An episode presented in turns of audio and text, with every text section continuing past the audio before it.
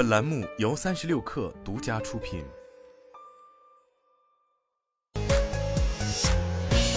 网罗新商业领域全天最热消息，欢迎收听快讯不联播，我是金盛。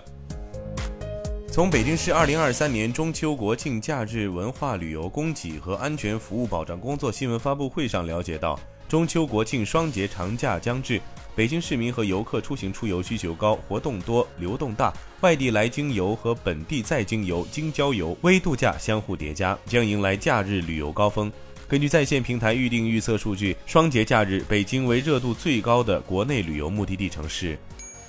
阿里巴巴在港交所公告称，公司拟通过以菜鸟股份于香港联交所主板独立上市的方式分拆菜鸟。拟议分拆完成后，阿里巴巴将继续持有菜鸟百分之五十以上的股份，因此菜鸟将仍为本公司的子公司。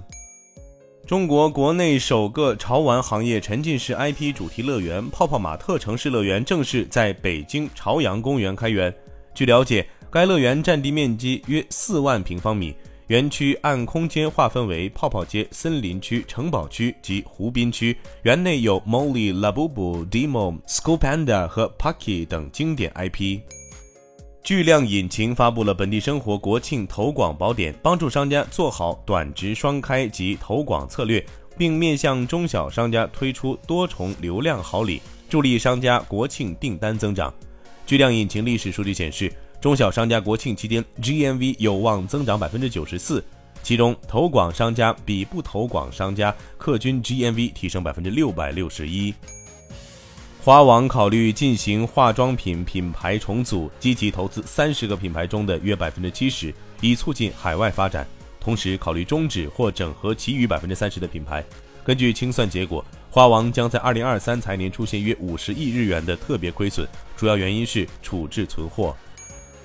据台媒报道，市场传出，继苹果、联发科之后，手机芯片大厂高通下一代 5G 旗舰芯片也将采用台积电三纳米制程生产，最快将于十月下旬公布，成为台积电三纳米制程的第三家客户。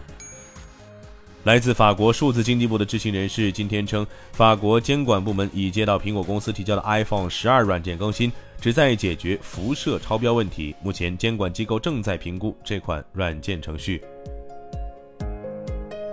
以上就是今天的全部内容，咱们明天见。